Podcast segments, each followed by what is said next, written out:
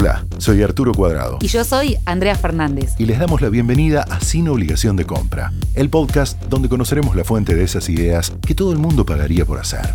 Vicky Cole es General Manager de Wunderman, una de las agencias más innovadoras e importantes de los últimos años. Santiago Olivera es el CEO de BML YNR, ex Yanan Rubicam, la legendaria y multipremiada agencia que está volviendo a sonar fuerte. Hoy vienen a mostrarnos el lado B de la publicidad. No tanto las ideas que vemos, sino las que no vemos, las que mueven la rueda. Esas.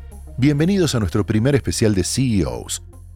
¿Sigue estando esta cuestión de traerme premios, además de resultados, ideas y acompañamiento a la marca?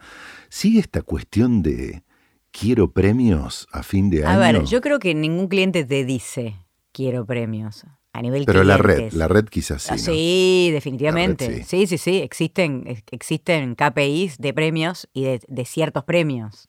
Sí. O sea, sí, sí. En- Igual los clientes no los piden, pero después cuando los tienen son felices de la vida y te dicen, qué bueno, y si hacemos... o-". O sea, y eso una, una cosa trae la otra después, Pero ¿no? no siempre fue así. Cuando en la década, hasta yo diría hasta los 90, en Argentina, sí, se ganaban premios, pero no era tan, no era tan importante. No, no, era como un, un elemento para poder medir la calidad de una agencia no. Eh, yo, por ejemplo, cuando, cuando estudiaba publicidad, incluso antes de trabajar, yo- empecé a trabajar en publicidad porque la publicidad argentina era buena. Yo la veía y decía, esto está bueno, es divertido. era y, las agencias no ganaban premios. O sea, Lautrec no ganaba premios antes. Es como, sí, estaba el premio, los premios locales.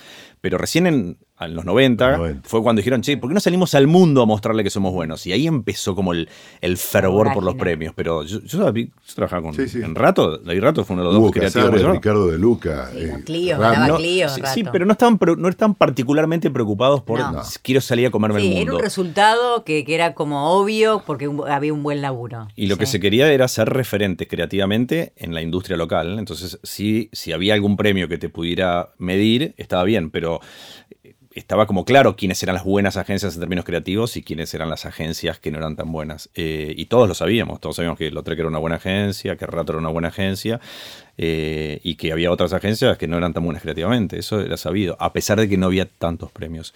Después de los 90 empezó el- como el furor y, y ahora está extendido universalmente, o sea, no hay ninguna red que no esté interesada en ganar premios.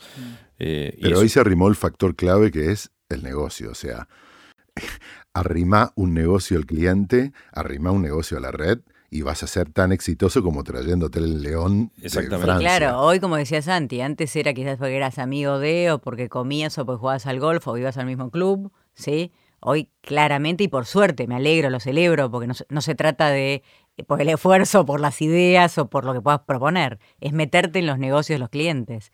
Y a partir de ahí, tener resultados realmente para ellos, porque ahí te transformas en un socio, ¿no? Lo que sí yo siento es que en, en- en- por- para- hablando de las redes, ¿no? De las redes globales que tienen oficinas en Argentina, yo siento que el- la idea de ganar premios adentro de una red le viene bien a la red a nivel global para decir, no sé, soy la red del año o la que ganó más premios en, en Cannes o lo que fuera, porque los ayuda a posicionarse de cara a, a clientes americanos, básicamente, o ingleses en algunos casos, o globales. Pero en la práctica, en Argentina, si vos sos la agencia del año, o sea, ganaste, sos la agencia que más leones ganaste, no conozco muchos casos que hayan ganado clientes gracias a eso. Y si hay, son realmente excepciones. O Sí. sea, los clientes locales, vos vas y le decís, gané 17 leones este año en Cannes. Mm, qué interesante. ¿Y? No, bueno, quiero trabajar para vos. Bueno, no. Eso no, eso no es una condición ni para siquiera te- necesaria para que te dé el negocio. Sí, en algún momento fue motivo de pases, de publicitarios, de acá a acá, de sí, de hecho en los currículums pone, o sea, es más, es más Sí. eso, tengo tantos leones, Sí, es, sí. sí. Pero Es yo el creo que también motivo. hay premios como por ejemplo el EFI, Eso sí. que tiene que ver con los resultados de negocio, Sí. que ahí es un premio valorado por las redes y por, o sea, por todos nosotros y por clientes. Bueno, yo nosotros el año pasado que fuimos la paso el chivo, la agencia del año en el EFI, nos vino bien eso, o sea, porque es un ah, bueno, si fuiste agencia del año quiere decir que Que tenés buenos resultados, buenos resultados, sí. que es más un poco lo que te piden los clientes. Entonces, a la hora de una agencia decir por qué quiero ganar premios, no necesariamente es para contener nuevos No. negocios, sino para atraer talento, o sea, una agencia premiada consigue mejores talentos, más visibilidad, ese tipo de cosas. Es más indirecto el camino al negocio y no tan directo como gané tantos premios, voy a ganar tantos clientes. ¿no? Mm. Eh, es un poco así. Quiero pasar por ese momento del negocio y la coyuntura local y mm. dos redes y dos agencias mm. muy importantes como las de ustedes. Cuéntenme cómo hacen. Vieron que los del semáforo le tiran de a una las pelotitas, de a dos, de a tres. Ustedes tienen cinco pelotitas ahora y están haciendo malabares en la esquina. Mm. ¿Qué les dicen cuando mandan el informe mensual, trimestral? Cuando les cierran el comercio exterior, el reporte en dólares, cuando el que es pri, pro, pre. Eh, ¿me cuando queremos aumentar los sueldos. Por ejemplo, pero no solo por coyuntura, sino por una, una lógica de evaluación humanidad. de Yo terminé diciendo humanidad. O sea, esto no es una, una, cuestión de... O sea, yo terminé, por lo menos en el caso de Wunderman, haciendo un PowerPoint, ¿sí? Con el precio de la carne en enero y ahora. Con el precio de la leche en enero y ahora. Coca-Cola, Coke, o sea, como el índice Big Mac, ¿viste? Pero diciendo, o sea, a ver, no te estoy pidiendo aumento de sueldo, estoy pidiendo ajuste inflacionario. Pasa que, claro, no les entra en la, o sea, y es lógico que les entre en la cabeza, porque es decir, o sea, ¿cómo puede ser? Es que vivimos en, por eso la pregunta, ¿no? Porque vivimos en un lugar tan así, con estas variables, que quiero saber cómo hacen muy ustedes. Raro, es, muy, raro. Mira, una cosa que es muy interesante es que para las casas matrices, que básicamente están en Francia, Inglaterra o en Estados Unidos, de estas redes, el concepto de inflación es un concepto que lo estudiaron en la facultad y nunca más. O sea, ellos no tienen la experiencia práctica claro. de inflación. Los invitamos, a, los invitamos gratamente a vivir un periodo peor, eh, Entonces, claro, eso lo estudiaron, porque cuando estudiaste economía hay una materia que se llama inflación y cómo se hacen balances en inflación, etc. Pero listo, nunca más lo vieron. Nunca más. Salieron de la facultad y ese es un tema hasta que aparece Argentina. De golpe dice, yo soy el CFO de América Latina. Y de golpe te cae un país que es Argentina y que te dice, y no lo entienden. Y, pero cuando yo digo que no lo entienden es no lo entienden. Entonces vos lo explicás cada tres meses y lo volvés a explicar y lo volvés a explicar. Si no te acordás que yo te expliqué que la inflación lo que hace es que erosiona los salarios, entonces el tipo del poder adquisitivo de la gente se va deteriorando. Ah, cierto, ¿cómo era eso? ¿Me lo volvés a explicar? Y es de vuelta a explicarlo. Es, es un tema como muy curioso. Entonces, cuando hablas de Argentina, nos, ahora es inflación, pero es un esfuerzo adicional en quiero que te pongas en situación. Estamos hablando de un mercado recesivo, donde eh, los, anunciantes invierten menos, donde el poder es Ustedes hablan de ustedes y de sus, clientes, o sea, es una sinergia. Están hablando de, las dos, de las dos ruedas, ¿no? La de, yo represento a ellos y acompaño a ellos que están en la misma que estoy yo, con vos como red. ¿Y ese es el rol del, del CEO, ser un poco el mediador entre lo global y el caso local? En gran parte sí, ¿sabes ustedes lo aplican porque en Argentina tenemos casos de este, de este estilo. Mira, eso es una pregunta, no había pensado, pero sí hay algo de eso. Hay una parte tuya en tu rol, no sé tu caso Vicky, pero mm. que es, me tengo que tomar un tiempo para ayudar a que se entiendan las dos, las dos problemáticas. Las necesidades de ellos, ¿no? que tienen como, como casas matrices de obtener eh, beneficios de sus oficinas en todo el mundo, y la tuya de decir, bueno, mira, yo tengo que administrar, las agencias de publicidad son básicamente gente, entonces tengo que administrar recursos humanos en este contexto complejo, y tengo por un lado tu parte que es que me estás exigiendo resultados de una forma eh, casi restricta. Entonces hay una, una parte de nuestro rol que es jugar entre medio y tratar de de que ellos entiendan nuestra problemática y a su vez viceversa, que todos en la agencia entiendan las necesidades de afuera, ¿no? Sí hay un rol ahí como intermedio. Está bueno eso, no lo había pensado. Sí, y es bastante el tiempo que, que o sea, y la energía, o sea, en mi caso por lo menos es mucha energía puesta ahí, que decís, o sea, en Wunderman somos 450 personas. Wunderman Argentina solo. Wunderman Argentina solo, sí. Con lo cual es mucha gente, ¿sí? Y es mucha responsabilidad decir, a ver, o sea, entonces es mucha plata cuando pedís plata. O sea, no es que. Entonces, entonces ya directamente ahora dije, a ver, vamos a ser más sano el año que viene.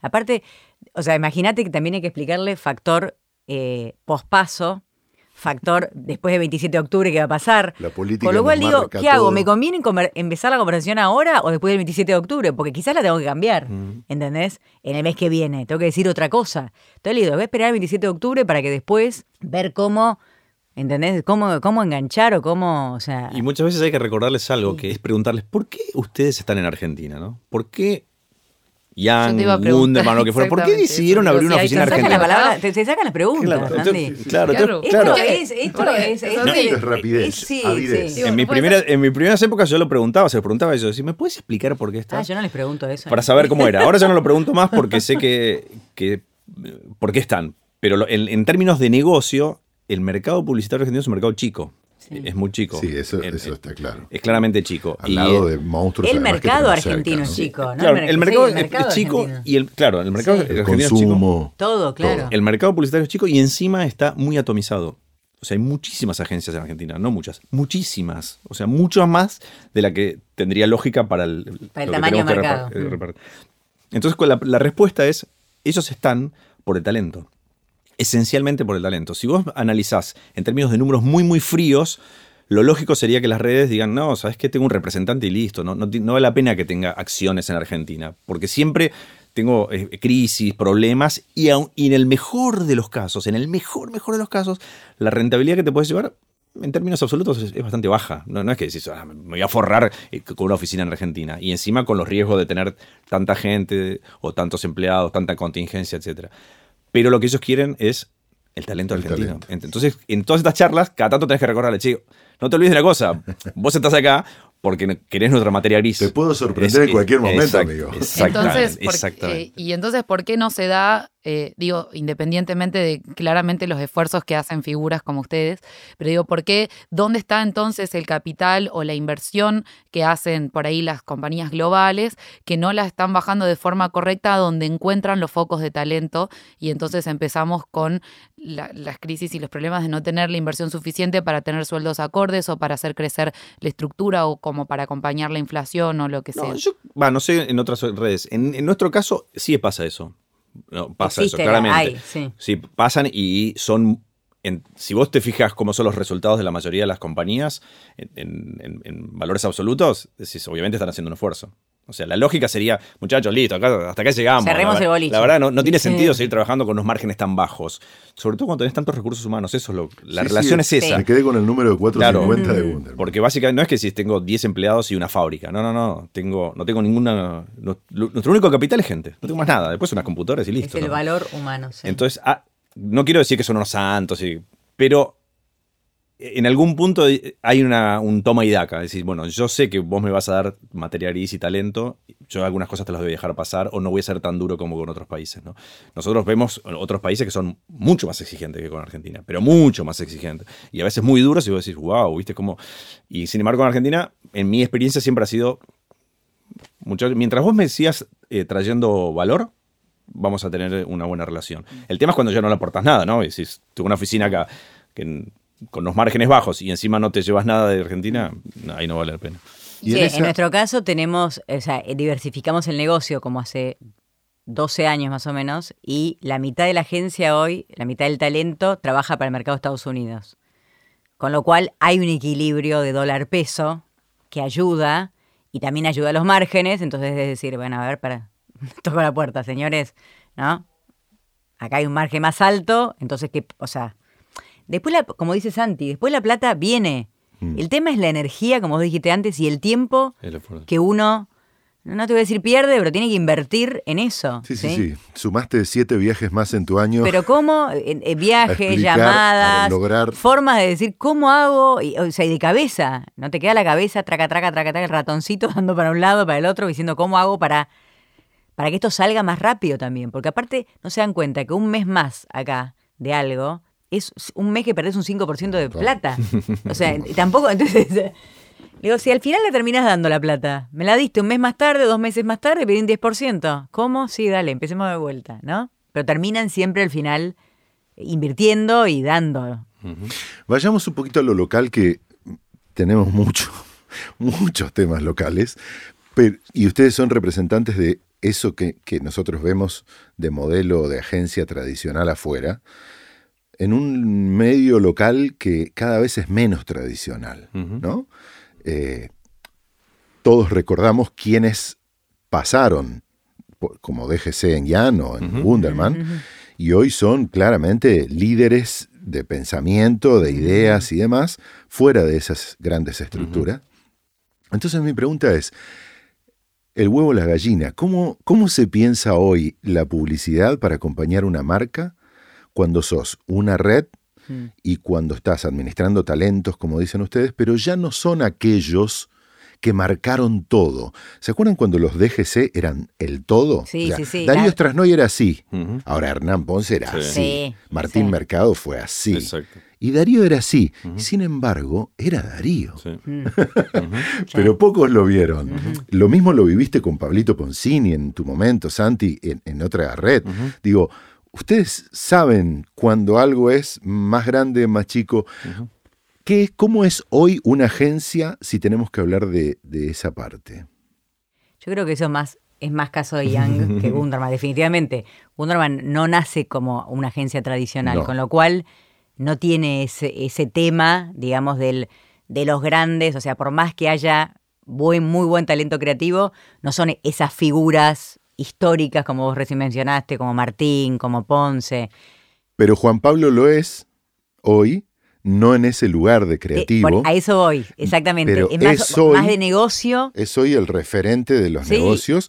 Y, y Wunderman viene de ser de la cautiva de o sea, Exactamente, éramos como los primos pobres de Young antes, siempre decíamos los primos que veníamos de, sí, o sea, que venía atrás con el, veníamos atrás, eh, y creo que pudimos reinventarnos o entender lo que era el ADN del marketing directo, que, que hoy lo, le, es un atraso, pero es la comunicación uno a uno. Hoy lo digital es comunicación uno a uno, pero masivamente, ¿no? Es poder hablar uno a uno, pero de manera masiva. Exacto. O sea, es el golazo. El dedicado. Claro. Entonces hoy que- hay sí. muchas figuras dentro de una. Wunderman, más allá de los creativos, está también, por ejemplo, los data scientists. Hoy son figuras como rockstars, o sea, Ah, que mira. cobran un huevo, Sí. que, que, que hacen modelos predictivos, eh, que- que- o sea, que son tipos que pueden predecir una compra, pueden predecir lo que vos vas a hacer en cinco minutos y entonces te ponen un banner ahí. O sea, digo, a partir de ciertos comportamientos predicen y eso hace- ayuda a mejores resultados. Entonces digo, hoy hay otras figuras, ¿sí? Que son eh, como rockstars, ¿sí? Sí, sí, que le dan la relevancia. Que le dan la relevancia, y no, pero no tienen esa, no tienen eh, o sea, Ese esas glamour que plumas, antes. glamour que tenía antes. ¿sí? A mí me parece que. Sí, pero no, perdón. Ah, no, pasan dos, dos Te cosas. va a cagar la pregunta, Andy. No, Ahora, lo voy- ahora lo voy a testear, pará, decila, ahora lo voy a testear. Te voy a quedar en la No. cabeza y te digo. A mí me parece que pasan dos cosas. Una es que eh, antes era mucho más rentable este negocio. No, a ver, no era si era más rentable. Eh, era mucho más atrac- atractivo para conseguir talento. Eh, el talento que vos quisieras. Las agencias podían contratarle el talento que quisieran. El que querían, cualquiera. Eh, y básicamente era creativo. Y todos ellos estaban dispuestos a trabajar en las agencias porque se pagaba muy bien, ¿no? Eso, eso era como lo primero. Entonces, cualquier agencia bueno, de hecho ustedes saben que muchos artistas empezaron a trabajar en agencias de publicidad básicamente porque, bueno, desde Ginsburg en adelante, sí. porque se pagaba muy bien. Entonces había mucho, mucha posibilidad en las agencias de que hubiese mucho talento eh, y, y por eso había directores creativos, no, no digo por los directores creativos, pero había muchos creativos que eran buenísimos básicamente por lo que podían cobrar. Cosa que eso se fue achicando a, a medida que pasó el tiempo. Pero para mí lo más importante es que la mayoría de los de los el talento argentino que vos estás teniendo en mente, que todos nosotros estamos pensando del pasado, básicamente se construyeron con televisión. O sea, la publicidad argentina, la fama de la publicidad argentina, el talento de la publicidad argentina, lo lindo de la publicidad argentina, todo lo que podemos decir de la publicidad argentina, esencialmente es televisión. ¿no? Eran comerciales de televisión. En mi opinión, los comerciales de televisión funcionaron para la cultura argentina como canciones pop. Eran el mismo nivel. O sea, una canción pop de Madonna, el impacto que tenía en la sociedad argentina tenía una réplica exacta en un comercial de televisión. Ese era el nivel que alcanzó la publicidad argentina. Por eso fue tan, tan buena. Eh, entonces, todos querían puede ser cantante pop y conseguir un impacto, o puede ser comercial de televisión y conseguir el mismo impacto. Y así sucedía. De hecho, los jingles. Bueno, no tengo que dar ejemplos, ya lo sabemos a lo que me refiero. Cuando eso se terminó, cuando eso se acabó, ya, como dijo Vicky, el rockstar creativo que hacía comercial de televisión, ¿dónde lo canalizaba ahora? Mira, ya ahora la tele no es tan importante. Ahora necesito. No sé. Data gente que. Claro, Sí. data, data scientist. sí. ¿Cómo hago eso? Entonces, ahí se empezó a complicar. Entonces, yo creo que el talento sigue estando, lo que pasa es que es más difícil de ver como antes. Antes vos decías, ¿cuál es tu. ¿Qué hiciste? Y yo te mostraba comercial de tele y eso alcanzaba. Ahora sí, ¿qué hiciste? Y entonces te empiezo a sacar un montón de casos que hice para un montón de cosas que por ahí son in- invisibles a la mayoría de nosotros. Entonces me parece que ahora lidiamos con otro tipo de talento que tiene otras características, no el rockstar Sí. publicitario que fue en los 80 y los 90, Pura, sino sí. otras personalidades que son muy talentosas, pero que tienen que empezar a descubrir de qué forma se hace publicidad. Lo podríamos casi llamar post-televisión. Todavía no llegamos a ser post-televisión, pero estamos en ese camino, ¿no? No sé si fui claro con la. No, no, no, la analogía estuvo perfecta. Además, ahora me quedo siempre pensando, y bueno, ¿y entonces quién es el cacique? Porque venimos de caciques. Ok, no es más el presidente ni el DGC. ¿Quién es el cacique en una agencia? Es Yo que creo para mí no hay más ya no hay más, caciques, acabó. no, Me parece cual. que el modelo de trabajo es. eh, Es- y es eso está mucho bueno más, también. eh, Y eso está bueno. Porque eso habla de, lo, de la, dejar de ser ver- verticalistas. De una, de- es un valor de época la colaboración también. Hoy ya no es, vengan, hay que hacer esto, el látigo. O sea, más o menos en nuestra época era eso cuando nosotros empezamos. Sí, sí. Ir a tratarme mal, que estoy bien, qué bueno. Que, o sea, no, hoy es inaceptable. Hay cosas que son inaceptables en una agencia. Y hay muchas ideas que ya no salen del mismo lugar, por lo tanto, uno debería darse cuenta de que si las ideas están saliendo de lugares distintos, ¿cómo hacemos para aprovecharnos de eso? Y entonces eso te obliga a trabajar en forma más. La publicidad siempre trabajó en equipo, siempre. Es imposible. No había forma de hacer publicidad si no trabajas en Mm. Equipo. no. Nadie podía entrar a una agencia y decir, che, lo voy a hacer todo yo solo. No, eso no pasaba nunca. Pero ahora le sumamos a la generación de ideas el trabajar en equipo. Antes la generación de ideas era parte de un trabajo en equipo, pero lo que decían un grupito de personas, una dupla. no Mm. todos. Ahora, to- el ejemplo que yo uso para que esto se entienda es lo que pasó con Haynes el año pasado cuando hizo la- en la vida real la campaña de Haynes que había hecho Mad Men. O sea, ¿quién fue el tipo en David que dijo, che, eso que vimos en Mad Men de Haynes lo vamos a llevar a la vida real? ¿Lo hizo un redactor? ¿Lo hizo un director de arte? ¿O lo hizo un asistente de cuentas? ¿O lo hizo Un planner. el planner? Sí. ¿O el sonidista de la cabina? La verdad que lo pudo haber hecho cualquiera. Cuando vos descubrís eso, decís, bueno, ¿por qué no aprovechamos ese talento para que también genere ideas? Y entonces eso es lo que está pasando y por eso desaparecen un poco las grandes figuras, que son más... Antes eran como los 10 en, la, ca- en el coso, ahora sí. son como el 5. El- la grande figura, ¿no? Es el que dice. ¿cómo, cómo ayudo yo para que todo esto funcione? ¿Cómo te armo bien un sí, equipo? sí, Esa es la clave. Y no liderarte el equipo. Ya no es tan importante no el que lidera el equipo. Y, y nunca Claro. se va a poner el casco, el coso de cacique, las plumas de cacique. Tal Sí. cual, sin embargo, yo, por ejemplo, sigo viendo y teniendo esa percepción de que muchas veces el CEO, sobre todo de una compañía, sigue teniendo un poco ese penacho de cacique y sigue mandando un poco qué es lo que pasa en la tribu. Mi pregunta es, y haciendo referencia a esto del huevo o la gallina, ¿quién creó el puesto del CEO? La atomiza, o sea, la necesidad y la atomización que se dio en la agencia de los diferentes puestos, o fue la estructura en sí que obligó a diversificar los roles? O sea, ustedes, su puesto fue creado por una crisis o ustedes están tratando de solucionar una crisis y para eso está su puesto. Qué buena pregunta. Sí. Bueno, me voy. Vaya, por Eh, Dios. Y ellos no la estaban pensando, No, fue no, solo tuya.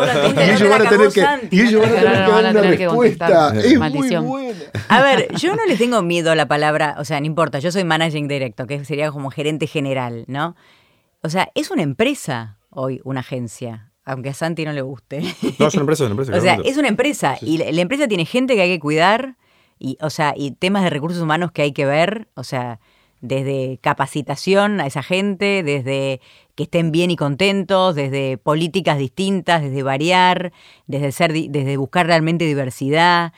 O sea, hay un montón de cosas. o sea, nosotros hicimos hasta un lactario ahora en la agencia. ¿no? Clausuramos, me putearon, ¿entendés? Sí, ahí me puse el penacho, basta, fin, este baño se joden, que caminen un piso, más. Es un lactario porque quiero que cuando una madre vuelva no esté con el sagaleche eh, así haciendo la parabólica humana en un baño encerrada pasándola mal, ¿sí? Ay, pero son cuatro, y son cuatro, serán cuatro, pues serán ocho, no me importa las que son. O sea, van a estar ahí, comas en un sillón. Usarse se va a usar siempre. Se va a usar siempre, totalmente, y van a estar chochas. En el- entonces digo, a mí me gusta esa parte de SEO, que tiene también la parte de números que claramente a mí no me gusta, por eso yo estudié comunicación social, porque dije, no voy a ver nunca un número, ¿sí? Y ahora. Eh, y ahora no paro de ver números, y bueno, listo, no sé, la vida me engañó, ¿qué voy a La hacer? comunicación social llegó ahí. Y si llegó hasta ahí, diga, hasta acá llegamos. Eh, pero bueno, se trata de administrar una empresa con la gente, con los recursos que tenés, con salir a buscar qué, con saber cómo pedir, con... Entonces no sé si el huevo la gallina, pero es... Yo creo que un David Rato antes también administraba una empresa, de otra manera, pero también siempre son administra- administran gente y recursos. Acompañando a mi compañera eh, y extendiendo un poquito la pregunta. Son administradores, pero David Rato, Sí. yo sé lo que prevalecía en su Sí, administración. definitivamente. Ustedes, Santi, vos que venís de esa estructura de los 90, super premiada esta, de la Mega TV Pop estrella a lo digital estrella. ¿Cuál- ¿Qué prevalece hoy? Mira, a, a mí me gustaría decir algo que lo, lo habrás escuchado mucho, que es lo importante es la idea. Me gustaría decir eso. Eh, porque la verdad me encantaría que, que- que fuese así. Me- que sería genial decir, ¿de qué trabajas? De generar ideas, ¿no? Está buenísimo. Pero en la práctica me parece que es, no es tan así. Y me parece que ahora hay una coyuntura puntual que está viviendo nuestra industria, que es que no podemos llegar a las audiencias. O sea, el problema que hizo la aparición de Internet fue romper la- las audiencias cautivas que estaban en los medios masivos y lo más complicado es llegar a las audiencias. Entonces me parece que ahora el foco, el gran esfuerzo que estamos haciendo todas las agencias, con Data Science, por ejemplo, es ver dónde encuentro a mi audiencia. Eso es lo primero. Entonces hay mucho esfuerzo puesto ahí. Es, primero tengo que encontrar, si le quiero hablar con alguien, primero quiero... Necesito hablar con él, esa persona, encontrarlo y decirle, quiero, tengo un mensaje para darte. sí. Después veo que te digo, pero mientras no pueda tener, estar cara a cara con vos, ¿qué tengo para decirte? Yo, es el famoso dicho ese del, del árbol en el medio del, del bosque que se cae y no hace ruido, ¿no? Si no hay nadie para escucharlo. Bueno, eso es lo primero. Lu- Conseguido eso, que todavía no está conseguido, pero estamos trabajando todas las agencias, toda la industria publicitaria está detrás de eso, con aciertos y con errores. O sea, ya sabemos lo que pasa con el fraude digital, etcétera. Pero bueno, estamos todos trabajando en eso. Una vez conseguido eso, es decir, bueno, ¿y ahora cómo le hablo? Porque antes la forma de hablar era muy sencilla, era te hago un mundo aspiracional de construcción marcaria, nos pasamos 30 o 40 años hablando de eso, y ahora el tipo dice, mira, no tengo tanto tiempo, ¿viste? Para que vos me construyas el mundo mágico de tal marca. Es, tengo un montón de cosas, la verdad, dame rápido tu mensaje, decime qué querés que, que- que aprenda de vos y después veo qué hago. Esa me parece que es, la, como la, problemática que está eh, teniendo la, la publicidad ahora. Y las agencias estamos detrás de eso. Entonces, ahora, ¿cómo estamos las agencias? Que decías, contestando la pregunta, es articulando todo eso a la vez. De todas formas, es cada algunas lo hacen de una forma, otros de, de otra. Wunderman, como dijo Vicky, empezó en su momento mejorando el marketing directo. Yang, en este caso, cuando se une con BML, que es una agencia absolutamente digital que viene de tecnología y de data, tratando de encajar esos dos mundos.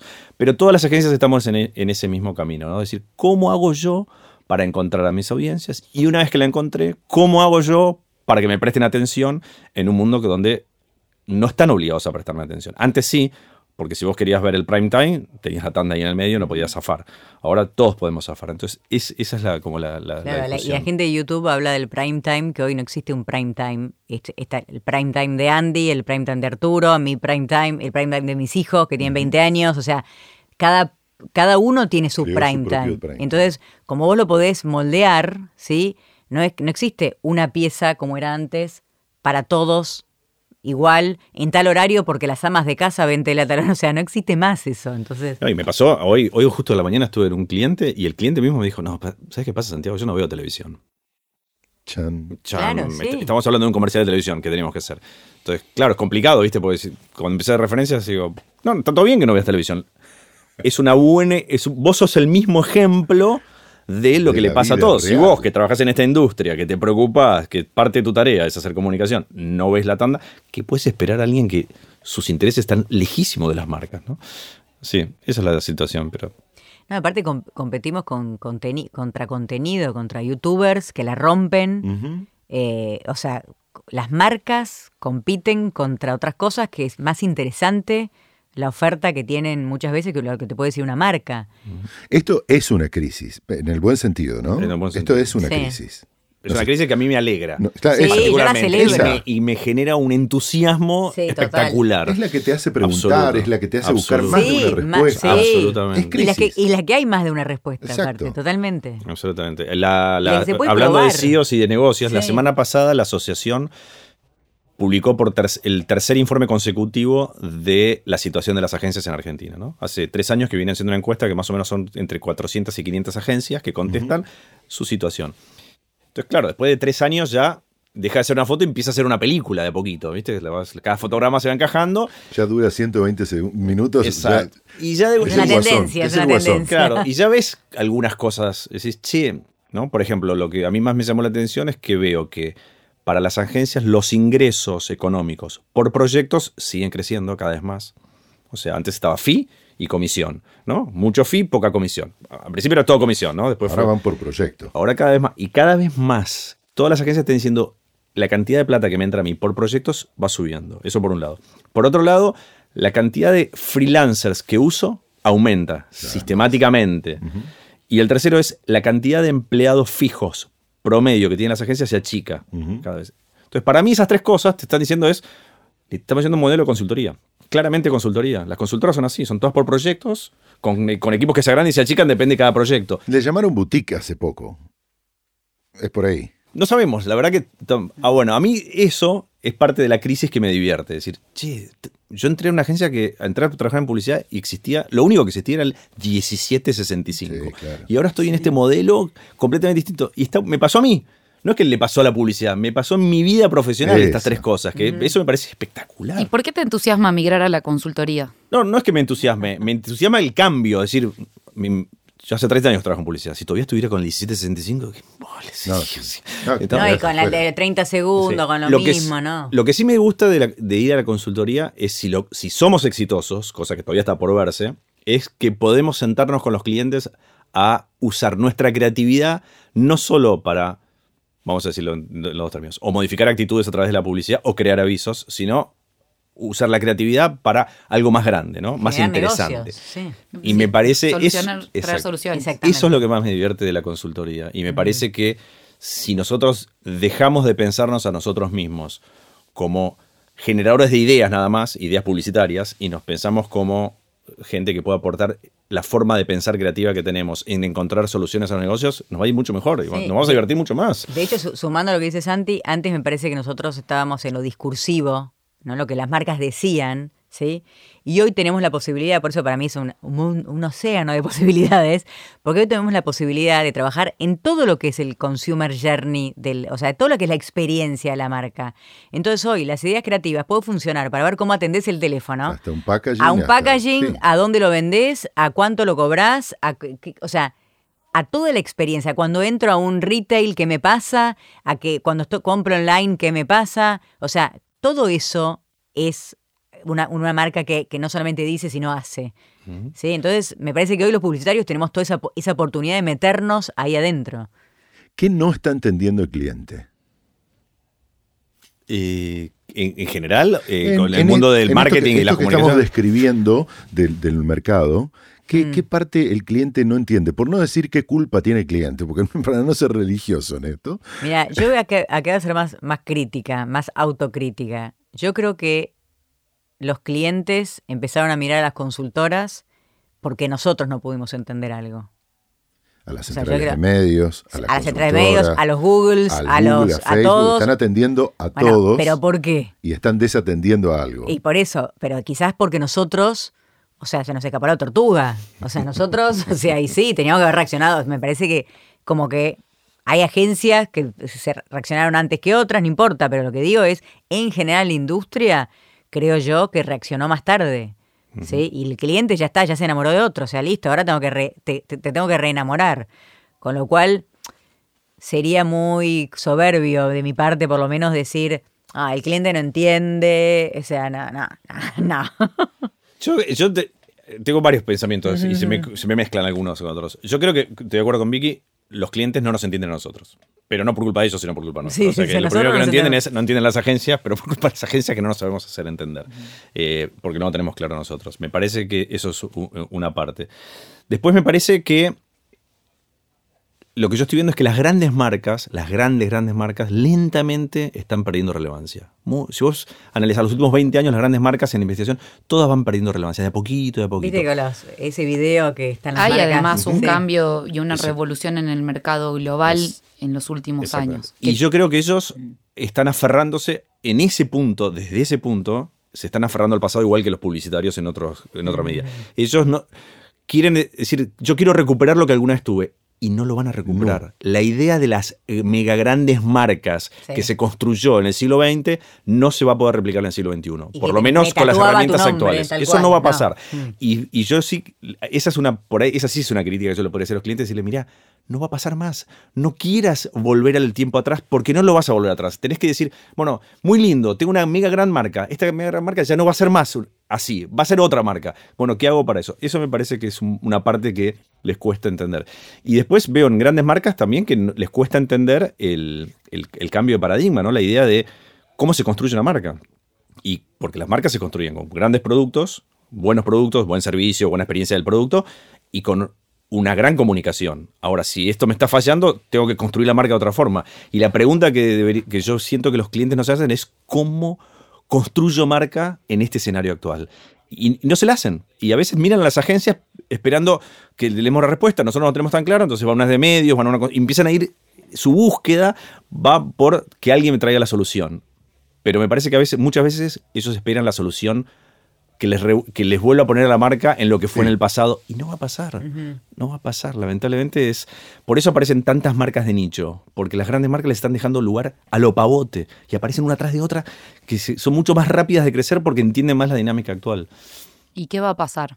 O sea, me refiero a, venimos de, también siento co- con, lo que ustedes me dicen y, y voy agarrando algunas cositas y pienso que de cierta forma también los CEOs en las agencias llegaron para poder hablar el mismo idioma con los CEOs de las corporaciones y vinieron como a traducir una cuestión de negocios y de números y a tratar de bajar y adaptar eso a la estructura. Para responder a esto que yo les preguntaba hace rato, ¿quién inventó a quién? Ahora, ya con esta crisis comprendida, instalada y con esto que ustedes me explican, ¿cómo se, ¿cómo se sigue ahora para poder seguir acompañando al modelo empresarial, sacar a las agencias de la crisis? Y esto es muy subjetivo, ¿no?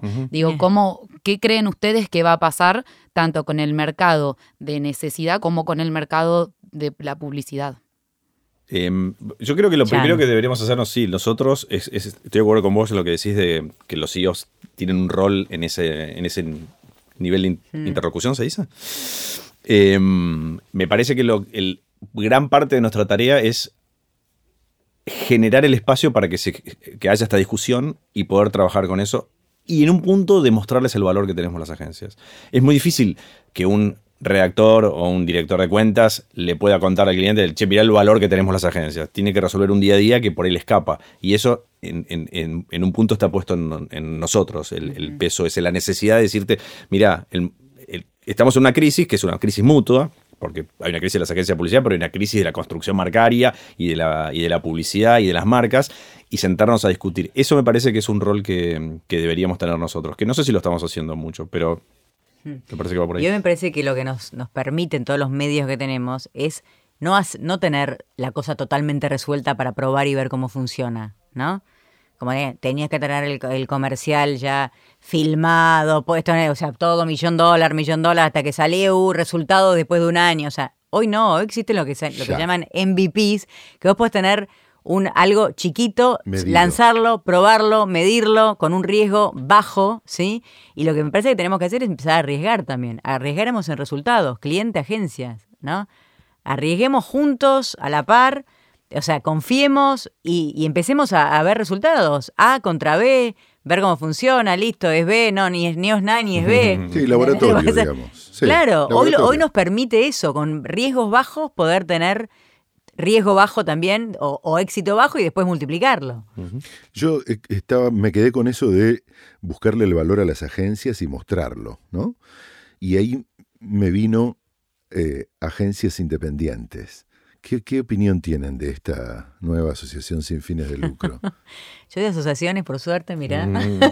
Organización, Eh, no es una organizaciones. asociación. a ver, yo de con lo conceptual me parece perfecto. O sea, a mí me parece que cada uno haga lo que quiera y si se- no se sienten representados o, o quieren hacer algo independiente, nada. O sea, digo, y te- coincido como dice Santi, somos muchos, me parece que lo mejor es unirnos y hacer esfuerzos en común. Listo, pero si no se sient- no sienten que están bien representados o no se, sien- se sienten que necesitan hacer otra cosa, cada mí- uno. Sí, yo, yo celebro que exista. A mí me parece que justamente como estamos en una industria en crisis, cualquier esfuerzo que haga cualquier actor de la industria para tratar de mejorar la industria, bienvenido sea. No importa dónde venga, hay que tomarlo, vamos para adelante y está buenísimo. Sobre todo si hay gente que tiene tanta energía y tiene tantas ganas de devolverle a la industria. Yo trabajo hace mucho en la asociación.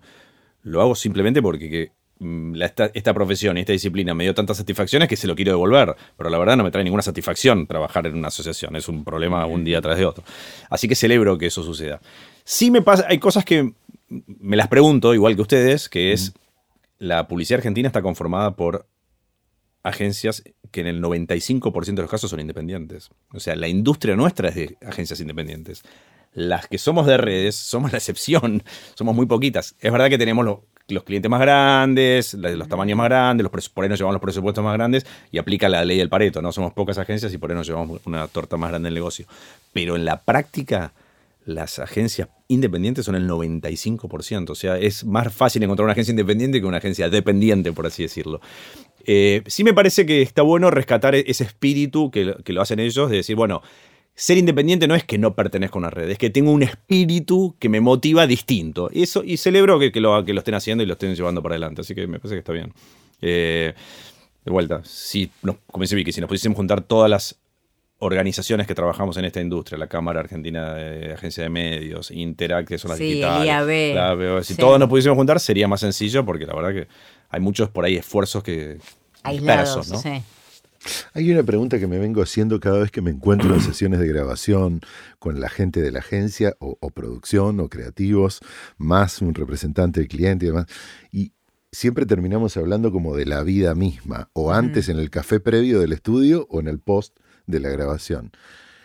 ¿Hay una vida con horarios en la publicidad? O porque se me hace difícil pensar en que esto es una empresa, en que hay un check-in y check-out, hay un dedo que hay que poner en no sé qué. Digo, ¿cómo se maneja hoy 450 personas A ver, generalmente. hablando. Claro, generalmente hay un horario. O sea, yo personalmente laburo mucho para que no, obviamente existen los fines de semana, de hecho este fin de semana trabajamos, pero digo, existen esas excepciones, pero si eso pasa a ser como la regla, para mí volvimos a Mad Men de los 90 y no está bueno. O sea, no está bueno porque hoy el talento que viene no va, o sea, hay, gente que no, talentosísima que no quiere venir a una agencia, porque no quiere estar esclavo, ¿entendés? Entonces hay cosas que tenemos que repensar, ¿sí? Cómo estructurarnos mejor, cómo elaborar mejor. Se puede, o sea, el tiempo al pedo que se pierde, ¿sí? O sea, por Dios, o sea, es para después quedarme, o sea, dale. Llega más o menos temprano, te vas más o menos temprano, anda a ver a tus hijos, jugar al badminton sobre patines, lo que quieras, sí, pero andate de acá. O sea, aparte creo que la vida, justamente lo que nos hace conectar con otra persona, nos hace mejores publicitarios al otro día, ¿sí? Y eso no significa no atender un teléfono cuando tenés que atender, porque existen de todo. O sea, nosotros en la agencia tenemos eh, de todo, de todo, de todo. O sea, gente que desde renuncia por Twitter, ¿sí? Gente que, o sea, eh, dice cosas por Facebook y dice, estoy acá al lado, o sea, hablame, ¿no? O sea, no entiendo, ¿sí? O sea, existe todo ese mundo, ¿sí? Y existe también talento que es buenísimo que queremos atraer y no se lo podemos atraer diciendo... Este, acá está y acá nos tenemos que quedar todo, o no, es, como para mí viejo ese modelo, ¿sí? Y decir, me quedé, está con la ojera acá, viste, no me cambié la remera, o sea, eso lo hacía yo en rato, sí, ya está, no, fin, ya está, sirvió, ya está, fue una época, fin, o sea, para mí ya está eso, no, no, no. No, yo creo que si estoy de acuerdo con vos, con Vicky, me parece que las agencias tenemos que tener un horario de entrada y salida, más o menos para demostrar, cosa que lo hacemos, que hay una vida eh, que es más, más, grande que una agencia de publicidad. Eh, y creo que nosotros en, en Yang eso sucede. Em, y bueno, con las excepciones del caso, si, se te ocurrió una idea un sábado, pues, ah, no, no, como se me ocurrió un sábado, no. no, no, si se te ocurrió un sábado, eso funciona. Ahora, en mi caso puntual, ya que estamos hablando de CEOs, eh, para mí no, yo no tengo horarios. Pero que no tengo horarios no quiere decir que no cumpla un horario físico en la agencia, ¿no? Son dos cosas distintas. Pero yo tranquilamente, de hecho, todos los fines de semana trabajo un rato. Pero de la misma forma que los fines de semana trabajo un rato, los días de semana voy a comer con mi hija. O sea, salgo, la voy a buscar al colegio, comemos y por ahí vuelvo a las 4 de la tarde a la agencia. Pero quiero decir, porque, porque para mí son las 24 horas eh, enteras. Entonces hago una, una cosa y la otra a la vez y no me genera ningún tipo de culpa ni de, Y, lo- y- y mis hijos saben que de golpe me ven trabajando, pero saben que a las 11 de la mañana puedo estar con ellos yendo a comprar algo, o sea, sin ningún problema. Pasan las dos cosas a la vez. Eh, pero bueno, sí, hay un... Sí. Bueno, yo entro a las 9 de la mañana y me voy a las 9 de la noche. Sí. Bueno, yo voy a hacer un recorte de esta última parte y se las voy a enviar a todos los jefes, directores y CEOs de las agencias que Sí. todavía siguen con este modelo viejo y por eso seguimos Sí. también teniendo esta altísima rotación Sí. de gente adentro de las agencias y de talentos Totalmente. grandísimos que están, no fuga, escapando. Escapando. Sí. Y diciendo no vuelvo ahí, me quemaste. Sí. Me quemaste, ¿no? Sí, sí. Chicos, eh, esto no solo fue, estuvo bueno, y, y por eso no nos dimos cuenta que pasó mucho tiempo, y tenemos un nuevo récord en Sin Obligación de. Tenemos un nuevo Tenemos récord. un nuevo ¿En récord. serio? Sí, Sí. récord de charlas sin darnos cuenta en Wow. tiempo. Miren, ahí está ¿Cómo el counter. Ahí está el tiempo? counter y nosotros lo venimos. O sea, señor, chequeando. señora, niño millennial, bueno. si escuchaste hasta ahora, no estás bien. Totalmente. Bueno, Muchísimas totalmente. gracias. A ustedes, gracias. Esto fue Sin Obligación de Compra, producido por Editorial Dossier y Pomeranek Música y Sonido, conducido por Arturo Cuadrado y Andrea Fernández. Los esperamos la próxima con más ideas que todo el mundo pagaría por hacer. Suscríbete en la app de podcast SoundCloud y no te olvides de dejarnos tu review. El presente podcast se denomina Sin Obligación de Compra, podcast válido para todas las mentes creativas, bases dictadas por las innovaciones de las mejores ideas incondicionales, inspiración garantizada, en base no retornable.